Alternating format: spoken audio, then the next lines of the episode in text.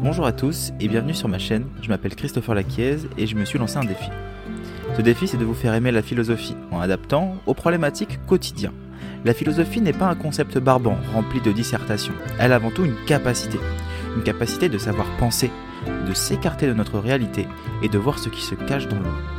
Laissons-nous aujourd'hui un moment ensemble à échanger et à parler sur différents sujets si importants et qui vous permettront de vous reconnecter entièrement à ce que vous êtes.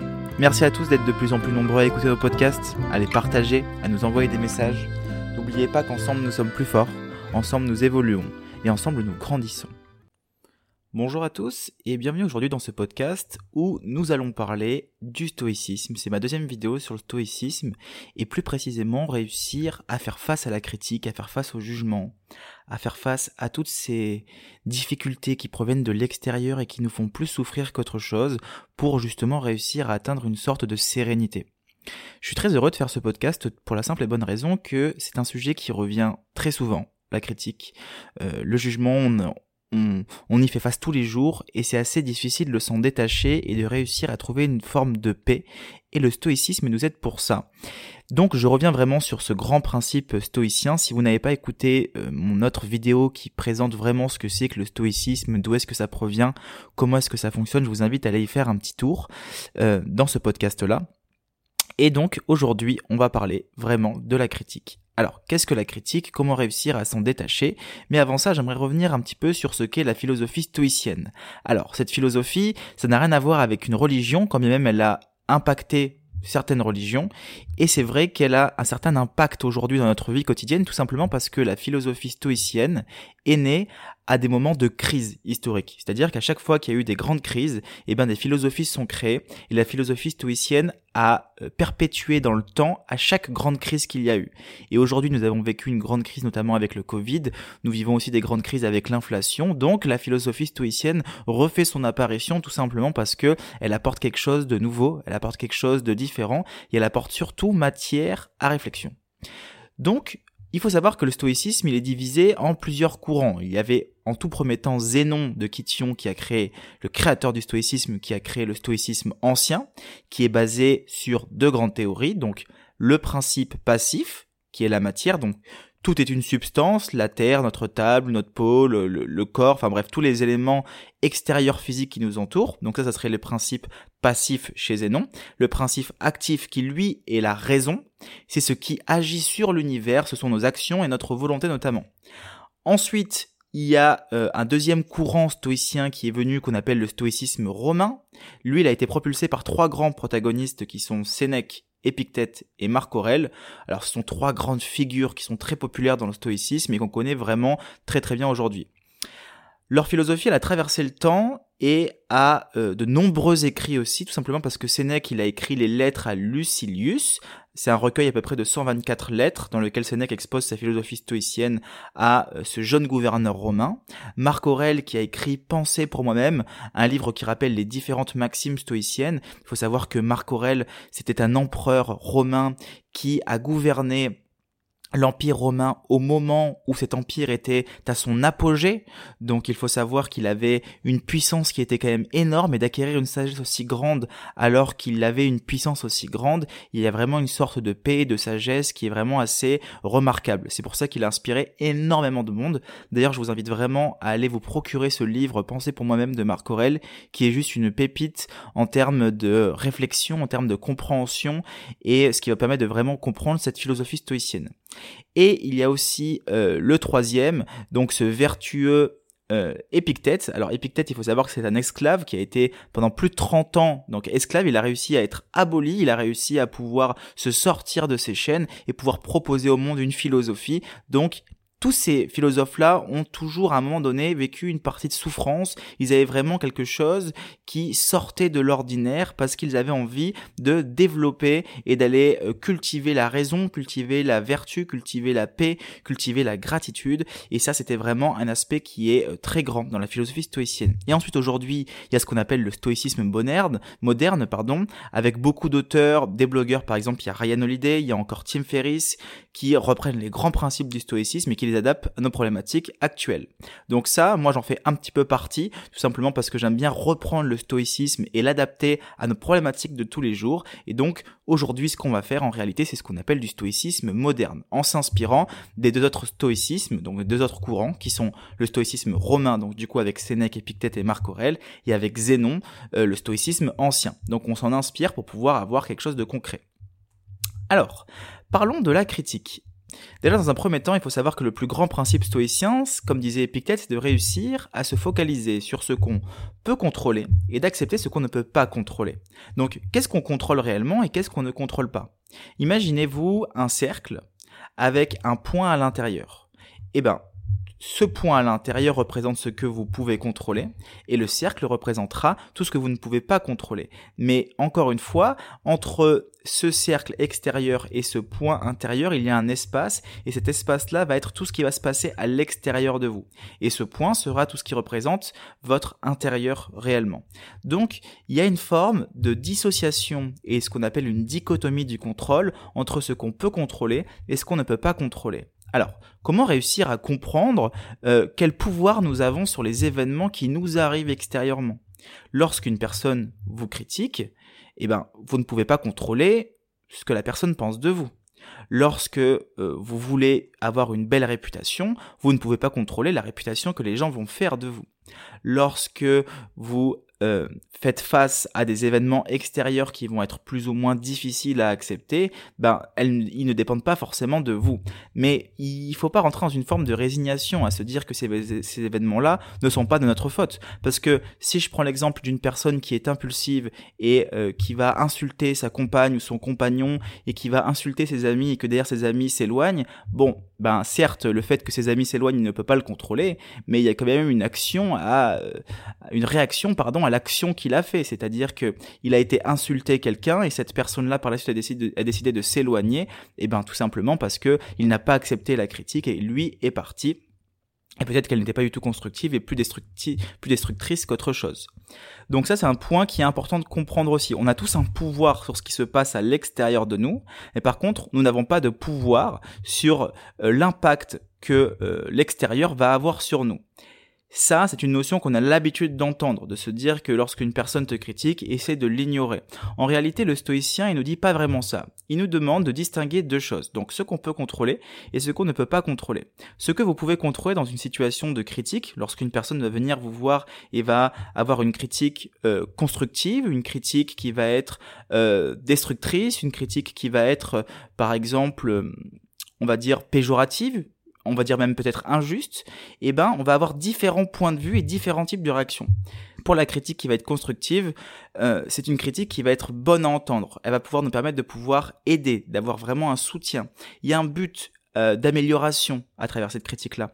Donc, il faut pas réussir à la prendre comme quelque chose de péjoratif. C'est pas parce que ça va à l'encontre de ce que vous pensez que c'est forcément négatif pour vous. Il faut réussir à accepter et à visualiser la critique si derrière elle a argumenté, qu'elle est faite avec de la bienveillance, qu'elle n'est pas là pour euh, vous dévaloriser, qu'elle n'est pas là pour vous détruire et qu'à ce moment-là elle permet de vraiment beaucoup mieux nous adapter et pouvoir s'introspecter vraiment. Si plusieurs personnes vous disent que euh, vous n'avez pas été assez bon dans cette situation-là, tout simplement parce que votre réaction a peut-être été trop exagéré, tout simplement parce que euh, votre travail n'a pas été assez bien fait, parce que vous n'avez pas suivi telle ou telle règle, et que en réalité vous savez qu'ils ont raison, ne faites pas preuve de mauvaise foi et euh, ne vous braquez pas face à ça parce que certaines critiques sont évidemment constructives. Ensuite, il y a la critique que moi j'appelle destructive. Alors là, c'est plutôt l'inverse pour le coup. On est dans un état d'esprit vraiment négatif, accusateur. Euh, c'est un type de critique qui peut être motivé notamment par la jalousie, par l'envie, par la colère, pour ce besoin de causer de la douleur ou des dommages, tout simplement parce qu'on envie quelqu'un ou qu'on a des attentes envers cette personne-là, et qu'à ce moment-là, on va plutôt critiquer la personne plutôt que réellement les idées ou les actions qu'il va y avoir. Et ensuite, il y a la critique qui, elle, est injuste, donc basée vraiment sur des préjugés ou des stéréotypes, plutôt que sur des faits et des observations précises. Ça peut être motivé notamment par la discrimination, le racisme. Par exemple, le racisme aujourd'hui, c'est totalement une critique qui est injuste. On va donner moins de valeur à une personne de couleur tout simplement parce que elle est une personne de couleur. Et eh ben, c'est totalement injuste. Il n'y a rien de bien là-dedans. Bien au contraire, c'est très péjoratif et ça peut causer vraiment de la douleur, des dommages aux personnes qui se sentent critiquées. C'est pour ça que d'ailleurs, aujourd'hui, il y a un courant féminisme qui essaie de vraiment retrouver ses droits sur l'homme de par tout ce qu'ils ont vécu, que justement, on essaie de diminuer le racisme au maximum pour que tout le monde rentre dans le même cadre et que tout le monde soit égaux, parce qu'il y a quelque chose qui est très injuste aujourd'hui et qu'on a besoin de retrouver un équilibre. Donc voilà un petit peu les différents types de critiques qui existent. La critique constructive, il faut vraiment réussir à se focaliser sur les dires, à se focaliser sur l'argumentation et se remettre en question face à chaque critique. La petite différence, c'est que si une critique vous fait ressentir des émotions qui vont être plus ou moins dérangeantes, qui vont faire ressentir de la culpabilité, de la tristesse, de la douleur ou autre, et que cette critique n'est pas du tout constructive, donc elle est vraiment faite pour attaquer principalement la personne sans forcément vouloir lui apporter quelque chose de bon ou de positif, et eh bien à ce moment-là, il faut réussir à s'en détacher. Et comment réussir à s'en détacher? Eh bien parce que vous avez le pouvoir sur cette critique-là. Et où est-ce que vous avez ce pouvoir-là? Pour les stoïciens, le pouvoir que vous détenez sur la critique, il réside dans votre interprétation de cette critique. Il y a une grande différence entre ce qu'on va ressentir, ce qu'on va vivre en fonction de ce qu'on va nous dire, et l'histoire qu'on va se raconter face à ce qu'on va nous dire. Imaginons que une personne vienne vous insulter sur votre physique par exemple, parce que vous avez un physique qui dérange cette personne-là et que le seul moyen qu'elle a de pouvoir vous faire du mal ou vous attaquer, c'est votre physique. Très bien. Vous, vous êtes complexé par votre physique parce que vous savez qu'il y a des parties de vous-même que vous n'aimez pas ou peut-être des parties de vous que vous n'avez pas envie d'accepter et que vous avez envie d'améliorer. Si cette personne vient vous tacler sur quelque chose qui est important pour vous, eh ben c'est pas réellement le jugement qui va vous faire du mal, c'est pas réellement la critique qui va vous faire du mal, mais c'est l'idée que vous avez en avoir. Et cette idée qu'on va avoir de la critique, elle va résider de ce que nous-mêmes on attend de nous-mêmes. Et ça, c'est assez paradoxal parce qu'on se dit, mais si la critique appuie sur un aspect qui est une réalité chez nous, pourquoi ne pas réussir à l'accepter? Pourquoi ne pas réussir à se dire que c'est totalement vrai et que au final, la personne qui nous a plus insulté qu'autre chose est plus dans le juste que dans le vrai? Mais ça reste une question d'opinion. Et Marc Aurel nous dit qu'on a le pouvoir de ne pas avoir d'opinion. Et ne pas avoir d'opinion, c'est avoir la force de se dire que ce qu'elle dit appartient à cette personne-là. Et pour vous illustrer un petit peu, je vais vous raconter cette histoire de Bouddha qui est assez intéressante parce qu'il faut savoir qu'il y a quand même un grand lien entre le stoïcisme et le bouddhisme. Et ce lien qu'il y a, il est euh, dans le détachement de l'opinion et de jugement qu'on va avoir des choses. Bouddha, lui, avait euh, atteint une forme de sagesse, une forme de paix, une forme de détachement qui était quand même assez grand, sachant qu'il faut savoir que Bouddha a quitté le domaine familial à peu près à l'âge de 16 ans, où euh, je crois qu'il avait un enfant, je suis pas sûr, mais il avait un enfant, il s'est carrément détaché de son enfant, il est sorti sans même lui dire au revoir, tout simplement parce qu'il ne voulait pas créer d'attachement avec lui. Donc il a eu un comportement où il a cultivé le détachement complet. Un jour, il fait face à une personne qui va le voir et qui commence à le critiquer à l'insulter, qui commence à lui dire les plus grandes méchancetés possibles, qu'il n'est pas assez bon, qu'il n'est pas sage, que c'est un charlatan, que c'est ce que vous voulez. Vraiment, vous imaginez la pire situation possible. Ce qui se passe avec Bouddha, c'est que Bouddha ne dit absolument rien aucune, euh, on va dire une, une, impassabilité qui est assez énorme, ce qu'on appelle, ce que les stoïciens appellent l'apatheia, qui, qui est vraiment cette notion de ne pas être touché par rien et qui, pour moi, je pense, est totalement illusoire et je vous expliquerai par la suite pourquoi. Et Bouddha, donc, du coup, ne réagit absolument pas. La personne qui est en face de lui se calme, se calme complètement et lui dit mais Bouddha, pourquoi est-ce que tu euh, me dis rien après tout ce que je viens de te dire?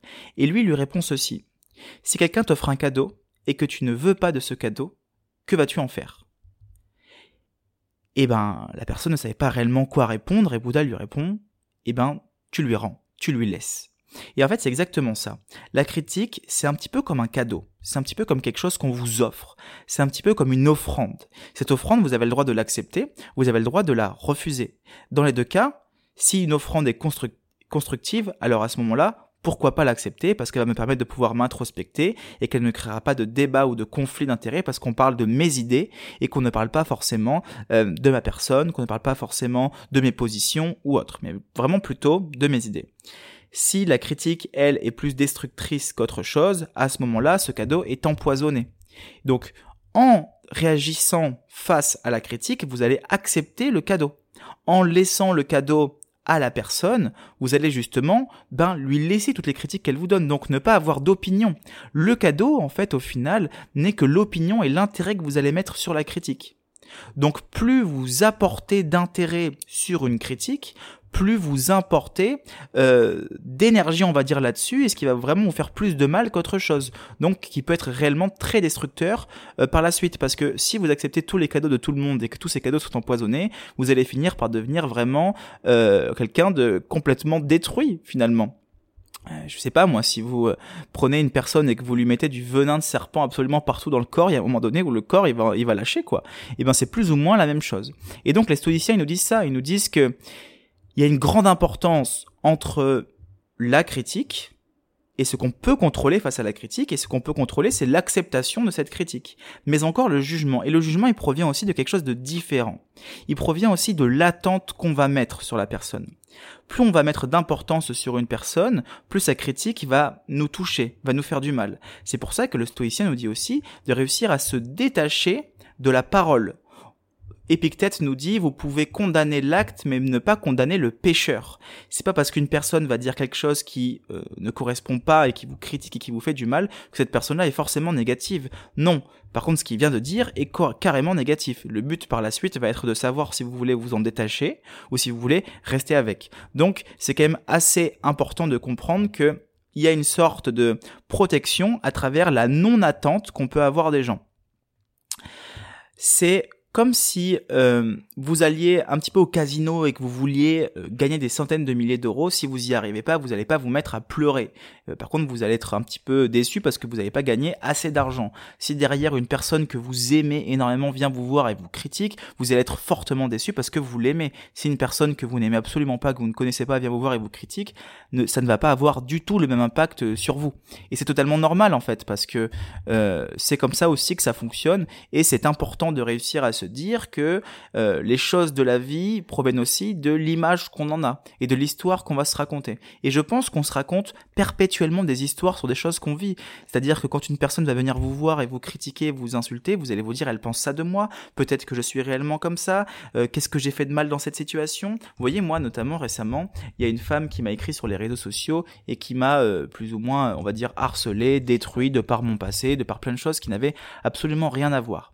La personne était euh, vraiment sur ses positions, il y avait ce besoin compulsif de pouvoir être mis en avant, ce besoin compulsif de montrer aux, gens qu'elle existait, donc elle n'avait aucune difficulté à m'insulter euh, de, tous les noms d'oiseaux qui existent. Et par la suite vraiment rentrer dans un schéma où ça allait être vraiment très destructeur. Moi à ce moment-là, qu'est-ce que j'ai fait? Je me suis vraiment détaché de la critique et je me suis dit ok, où est-ce qu'elle en est cette personne-là? Pourquoi est-ce qu'elle dit ça? Et en final, en cherchant en profondeur, on se rend compte que c'est une personne qui avait été battue par son père, une personne qui avait énormément souffert dans sa vie et qui, ben, pour le coup, euh, a été rentrée dans un schéma destructeur, tout simplement parce que pour elle, c'était le meilleur moyen et le seul moyen de pouvoir exister aux yeux du monde. Donc, dans son intention à elle, elle n'était pas dans une intention de vouloir faire du mal, mais tout simplement dans une intention de vouloir exister. Donc, derrière la critique se cache une histoire que la personne se raconte elle va rentrer dans un schéma de critique tout simplement parce qu'elle a besoin de vivre, d'exister à travers ce qui lui a toujours manqué. Et donc nous, on va être impacté par cette critique-là parce que nous-mêmes, nous allons nous raconter une histoire sur cette critique. Et c'est cette idée, cette histoire qui va justement nous faire énormément souffrir quand Spinoza nous dit qu'il existe deux types d'idées. Les idées qui sont adéquates et les idées qui sont inadéquates. Il y a une forme de justesse. Les idées qui sont inadéquates sont des idées qui sont, qui sont créées par la passion. La passion, c'est-à-dire les émotions à l'époque. Donc, quand vous faites face à une critique et que vous avez une idée de la critique qui provient de vos émotions, de ce que vous ressentez, de ce que cette critique vous a fait sortir en vous et ressurgir à l'intérieur de vous, à ce moment-là, elle n'est plus guidée par la raison, parce que vous n'avez pas eu de capacité de raisonner, mais uniquement par l'émotion. Et votre réaction va être en dépendance avec la critique. Donc, il y a une forme euh, de calque. C'est-à-dire que si je réagis face à une critique, je deviens le bourreau. Je deviens moi aussi la personne qui critique. Je deviens moi aussi la personne qui m'énerve. Donc je suis dépendant de la critique. Alors que si on arrive à se détacher de cette partie-là, on rentre dans un schéma d'idées adéquates pour Spinoza, qui est une idée qui est fondée sur la raison, sur la compréhension et sur vraiment l'étude de pourquoi, l'étude de euh, aller chercher plutôt l'épicentre plutôt que de se laisser impacter par ces pseudo-vagues qui ressemblent à des, à des tsunamis mais qui n'en sont absolument pas. Épictète disait si quelqu'un te critique et que tu penses que sa critique est injuste, tu dois te dire cet homme n'a pas la capacité de connaître la vertu et le vice tels qu'ils sont en réalité, ni moi-même puisque je ne suis pas affecté par ces reproches. Il y a une forme de paix, une forme de résilience face aux reproches qu'on va avoir et qu'on va vivre, tout simplement parce qu'on a ce, besoin d'aller euh, trouver un coupable à euh, une situation qui nous fait nous sentir mal. L'être humain fonctionne comme ça. Toute sa vie, dans l'étude de l'être humain, on a pensé que la Terre, euh, que tout tournait autour de la Terre. Et Copernic un jour est arrivé et a dit non non mais en fait euh, c'est nous qui tournons autour du Soleil. Et donc il y a eu énormément de critiques par rapport à ça et ça ressemble vachement à la critique. Si les choses qui gravitent autour de nous ne sont pas en accord avec nous, alors on a l'impression que tout se retourne et qu'au final il faut trouver une faute, un juge, euh, quelqu'un qui qui, euh, qui doit être jugé par rapport à ses dires. Et donc du coup on va se focaliser là-dessus. Mais en réalité ça n'a absolument rien de bon parce qu'on est plus dans une destruction qu'autre chose. À vouloir chercher un coupable plutôt qu'à vouloir comprendre que le coupable de l'impact qu'a la critique est uniquement nous nous sommes le coupable de l'impact de cette critique. Alors évidemment, quand je dis ça, ça ne sert à rien de culpabiliser parce que je dis pas que vous êtes coupable de la critique, mais vous êtes coupable de l'interprétation que vous en faites. Si une personne vous insulte et que cette insulte a de l'importance pour vous, alors oui, vous en êtes coupable parce que vous avez décidé de mettre de l'importance là-dessus. Par contre, à l'inverse, si vous arrivez à vous détacher, et eh ben à ce moment-là, vous laissez le cadeau à euh, celui qui vous l'offre et vous arrivez à rentrer en paix avec cette situation-là. Donc c'est quand même beaucoup plus intéressant de comprendre que l'être humain a ce besoin compulsif de vouloir mettre euh, un accusateur, d'accuser quelqu'un en fait de, toutes les souffrances qu'on peut ressentir, alors qu'en réalité les souffrances sont déterminées par le jugement qu'on va avoir des choses. Car lorsqu'Épictète nous dit ce qui trouble les hommes ne sont pas les, choses, mais le jugement qu'ils en ont sur ces choses, eh ben c'est exactement ça. C'est-à-dire que ce ne sont pas réellement les choses que nous vivons qui nous impactent, mais plutôt le jugement qu'on va en avoir. Donc, quand vous faites face à une critique, la prochaine fois dans votre vie, posez-vous la question, est-ce que la critique est réellement constructive? Si elle ne l'est pas, pourquoi est-ce que je suis autant impacté? Eh ben, je suis tout simplement impacté parce que le jugement que je porte sur cette critique est très importante pour moi à mes yeux. Donc, il faut que j'arrive à m'en détacher. Voilà un petit peu pour ce très court podcast aujourd'hui sur le sujet de la critique. Je voulais réellement vous parler de ça parce que c'était une situation que j'avais vécue récemment et je m'étais dit ok la critique tout le monde la vit, tout le monde euh, l'a subit à un moment donné et c'est vrai que euh, dans cette forme de, de souffrance personnelle qu'on s'inflige face à la critique, il y a une forme d'interprétation, et euh, c'est vrai que cette fameuse insulte où on va insulter notamment les jeunes l'ont souvent vécu, le fait d'insulter la maman, le fait d'insulter les proches, alors qu'on connaît très très bien les proches, comment est-ce qu'ils sont, et on arrive à être impacté par ça. Donc c'est que on met de l'importance sur le jugement, on met de l'importance sur l'insulte, on met de l'importance sur la critique, alors qu'en fait elle en a absolument pas. Donc je vous invite la prochaine fois que vous êtes en face d'une critique, de réussir à observer euh, pourquoi la personne dit ça, quel a été l'élément déclencheur, peut-être qu'elle-même souffre en disant ça que c'est son seul moyen de pouvoir s'exprimer, et ensuite de vous détacher réellement des paroles et d'observer le jugement que vous en avez. Et si vous mettez de l'importance sur ce jugement, c'est que ce jugement-là vient aussi refléter une part de vous que peut-être vous ne voulez pas accepter. Donc dans tous les cas, une critique peut être bonne à euh, comprendre et à aller analyser parce qu'elle vous permet de pouvoir évoluer et vous sentir mieux dans votre vie. Donc voilà pour ce podcast, j'espère qu'il vous aura plu. N'hésitez pas à mettre une euh, note sur le podcast, à nous mettre un commentaire, à le partager à quelqu'un qui en a besoin et aussi à m'envoyer un petit message sur les réseaux sociaux si vous voulez en discuter ou si vous voulez en savoir un petit peu plus. Et je vous ferai d'autres podcasts sur le sujet. Je vous remercie à tous et je vous souhaite une très très bonne journée. Une dinguerie, une dinguerie à tourner